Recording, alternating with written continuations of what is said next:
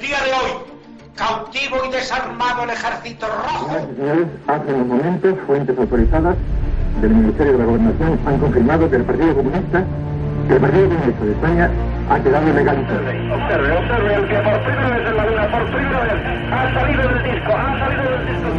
Teniente coronel que con una pistola sube hacia la tribuna, en estos momentos Aquí, apunta. como bien habéis apuntado, han sido tres bombas de esas diez explosiones y también desde aquí, desde esta estación de Atocha, hemos podido escuchar... to-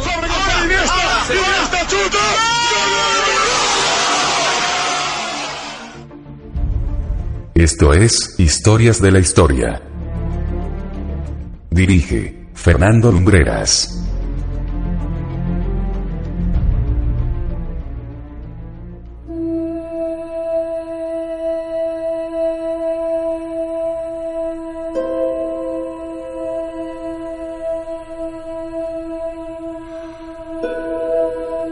Es que ahí te encontrabas de todo. O sea, o sea, es que en cada coche había algo. Ha sido horroroso.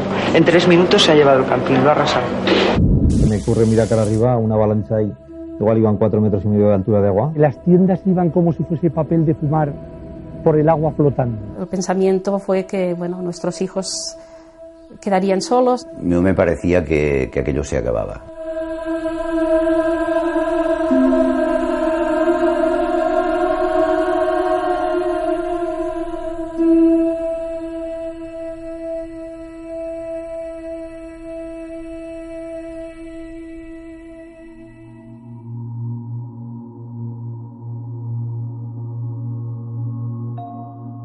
Buenas noches y bienvenidos a Historias de la Historia.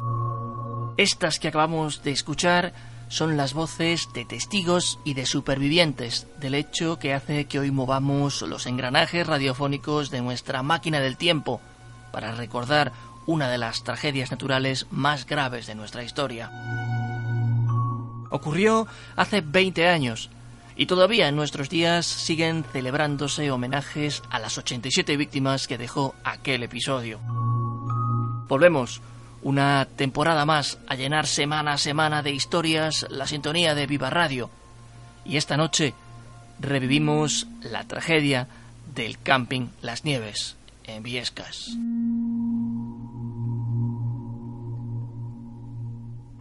Para entender lo sucedido en la tarde-noche del 7 de agosto de 1996, hemos primero de encuadrar geográficamente el lugar en el que se desató este incidente.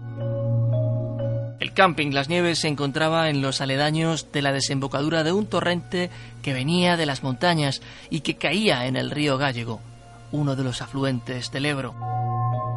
Era entonces, hoy también lo es, una zona boscosa en las faldas de la cordillera pirenaica, un lugar casi paradisíaco, el escenario perfecto en el que tomarse unos días de descanso. En 1910, la cuenca del torrente de Arás fue sometida a lo que se ha dado en llamar una restauración hidrológico-forestal. Estos trabajos tenían un doble objetivo. Por un lado, proteger la carretera que venía de Francia de posibles riadas como la que afectó al camping, pero también para evitar que esos arrastres de lodo, troncos y piedras colmaran el embalse de la Peña, quien por aquellos días se encontraba en construcción. Consistieron fundamentalmente en repoblaciones forestales en las laderas, combinadas con técnicas de retención de suelos frente a la erosión. Eran pequeñas empalizadas de ramillas de sauce sobre estacas de boj construidas casi manualmente. Y en la construcción de diques de retención de sedimentos de mampostería hidráulica en los cauces. En la década de 1960 ya casi no quedaban señales visibles de aquellos trabajos. Las sucesivas repoblaciones que tuvieron lugar en la zona hicieron que el sotobosque quedara prácticamente eliminado. Los diques que habían sido construidos décadas atrás se encontraban casi al límite de su capacidad. Mirándolo ahora, tras la perspectiva del tiempo, es como si todos los elementos estuviesen colocándose fatalmente para desatar la tragedia. Y eso fue lo que realmente ocurrió.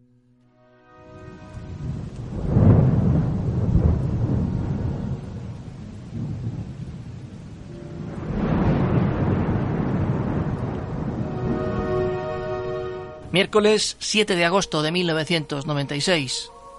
El cielo había amanecido cubierto de nubes sobre la localidad ostense de Viescas, un hermoso pueblo de montaña situado 72 kilómetros al norte de Huesca, en las faldas de los nevados picos de los Pirineos. Era una mañana como otra cualquiera en el camping Las Nieves.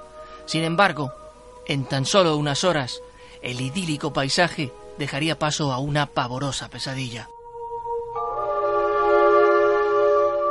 El hombre del tiempo indicó en el telediario de las 3 de la tarde que podrían producirse tormentas moderadas en los Pirineos, la típica tormenta de verano que sirve de vez en cuando para refrescar las calurosas noches de este país. Casi como un macabro pronóstico, comenzó a llover.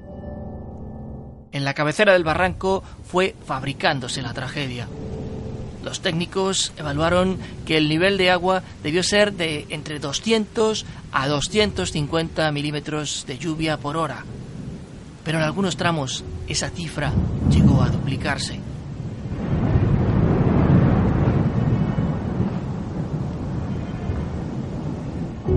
Los diques, colmatados desde hacía décadas, no resistieron más y por la ladera de la montaña comenzó a descender una ola de proporciones colosales que buscaba el punto de salida del torrente para unirse al río.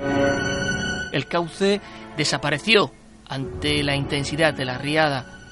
Las cerca de 40 presas que se habían colocado para evitar que sucediese lo que finalmente pasó no solo no sirvieron de nada, sino que sus materiales formaron parte también de esa marea letal que llegó al camping Las Nieves en cuestión de unos minutos.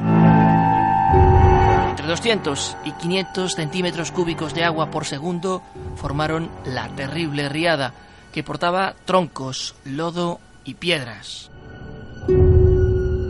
Gran parte de aquellas 87 víctimas no murieron por ahogamiento, sino por el aplastamiento de los enormes residuos que bajaban con el agua. Había casi 68.000 metros cúbicos de esos residuos, que con un peso cercano a las 136.000 toneladas se convirtieron en un horror indescriptible. Era como si el terreno hubiese retrocedido 200 años de formación. La orografía había cambiado en prácticamente un abrir y cerrar de ojos, y poco a poco se iba dibujando la tragedia. Gracias a las repoblaciones forestales existentes, no se produjo erosión en las laderas, por lo que se redujo el aporte de caudales sólidos. El aumento de los fenómenos de intercepción e infiltración frente a los de escorrentía superficial que supuso la existencia de la masa forestal supuso asimismo una reducción de los caudales líquidos. La tragedia podría haber sido aún mayor.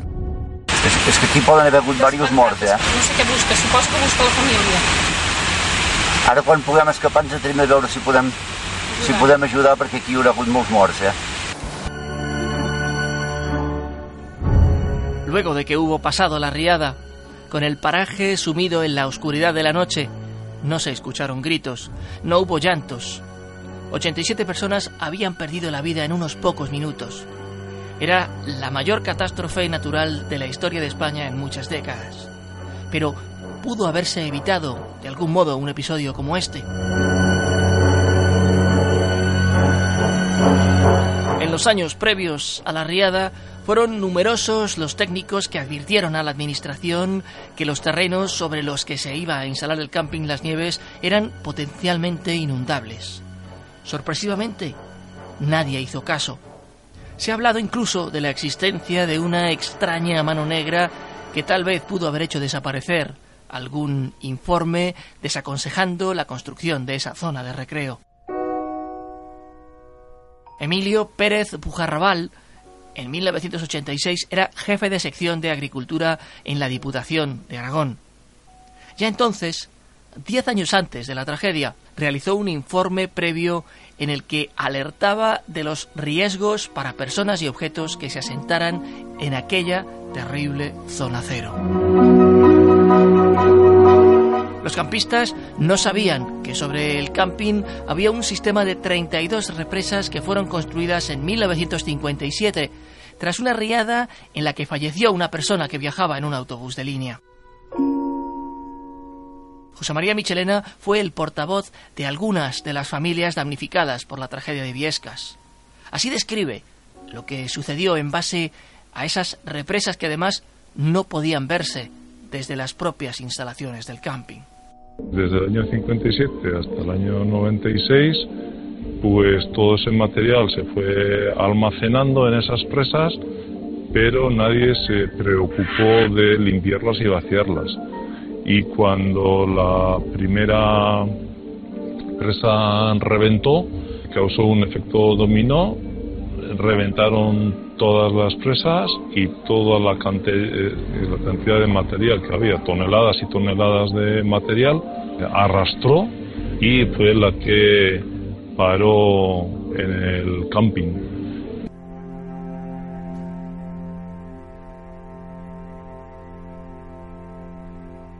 ¿Quién dio luz verde a la construcción del camping a sabiendas de la existencia de un informe que lo desaconsejaba? Elena Melero fue la abogada de la acusación particular en el juicio por esta tragedia. Esta es su particular visión de estos hechos como jurista. Que hubo una, mano negra y en concreto, bueno, todos los datos apuntan a que fue don Justo de Pedro Gimbao, que, bueno, pues para, para mayor sorpresa de las personas que, tomamos parte en la instrucción y que, que estuvimos allá presentes, pues luego nos enteramos al tiempo que paradójicamente lo habían nombrado, se ve que como premio de su actuación, director de protección civil para proteger a todos los, a todos los ciudadanos de Zaragoza.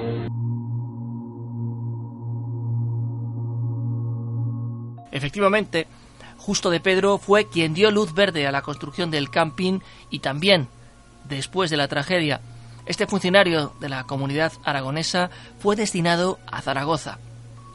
¿Era posible que alguien estuviese tapando los errores de otro? Lamentablemente, las reubicaciones de cargos políticos después de tragedias o negligencias no son hechos aislados en la historia de este país. Podríamos citar alguna de mayor relevancia, pero abordaremos este hecho en alguna crónica posterior. La respuesta de ayuda tanto de los habitantes de Viescas como de los pueblos cercanos fue encomiable. Una cadena de ayuda como pocas veces se ha visto corrió a socorrer a los heridos. La lluvia y la noche impidieron llegar al corazón mismo del horror, al epicentro de la tragedia, pero al amanecer del siguiente día, cuando la lluvia cesó, las cámaras de televisión y los primeros reporteros en llegar bosquejaron el dantesco paisaje de una riada fatal que había causado, decían entonces, 86 muertos. Hubo que esperar un año después para encontrar a la última de las víctimas de la tragedia de Viescas, al pequeño Javier, enterrado en el fango. Toda su familia también había perecido en la terrible noche del 7 de agosto de 1996 en el camping Las Nieves.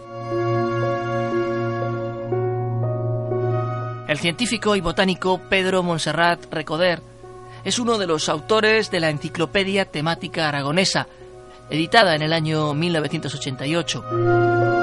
En la página 272 del sexto tomo, el científico refiere en la zona de la existencia de una planta muy particular, el espino amarillo, una hierba, un matorral que aparece en conos de barrancos. Menciona abiertamente que en la zona de Viescas, donde se quería levantar el campamento, existía esa planta, y dice incluso que su presencia es síntoma de mal agüero, pues crece en lugares de torrente. En el año 2005, la Sala de lo Contencioso Administrativo de la Audiencia Nacional señaló a la Conferencia Hidrográfica del Ebro y a la Diputación Provincial de Aragón como responsables de la tragedia y les condenó a pagar cerca de 12 millones de euros a los damnificados. Tras el desastre, se llevó a cabo un importante trabajo de acometida forestal en la zona, y del camping Las Nieves solo queda el edificio que albergó un día las oficinas centrales.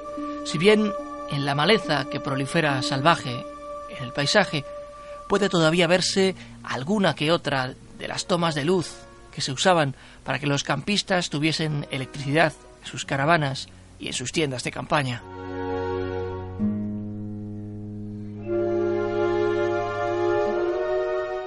Pasado día 7 de agosto, coincidiendo con el 20 aniversario de la tragedia, se inauguró en los terrenos del antiguo camping Las Nieves un memorial en homenaje a las 87 víctimas y a los cientos de personas que ayudaron a rescatar a los supervivientes.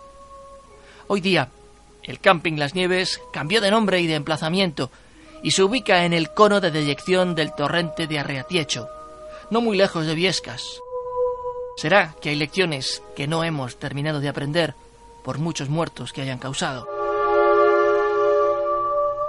Hay técnicos que alertan también de riesgo de riadas desatadas en la ladera izquierda del embalse de Yesa, muy próximo a la localidad ostense de Sangüesa, pues el robledal que protege la ladera de la montaña ha desaparecido.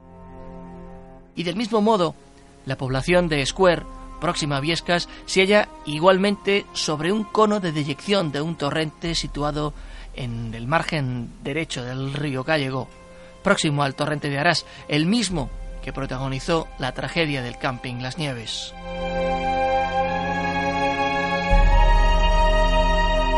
Así os hemos querido traer hoy, contada desde todos los puntos de vista que se pueda contar, pero sobre todo con las voces de los protagonistas, con los sonidos directos de testigos, técnicos y juristas que tuvieron que ver con estos terribles sucesos, la tragedia del camping de Viescas. El mayor desastre natural en la historia de España en cuanto a pérdidas humanas se refiere. Nosotros regresaremos dentro de siete días con un nuevo relato. Os invitamos a que visitéis nuestro portal web en www.vivaradio.es y a que os pongáis en contacto con nosotros para hacernos llegar vuestras sugerencias y las ideas de nuevas historias para próximos programas. Lo dicho, es un placer estar de vuelta y muchas gracias por estar con nosotros una temporada más. Esto es Historias de la Historia y desde Madrid os deseamos muy buenas noches y buena suerte.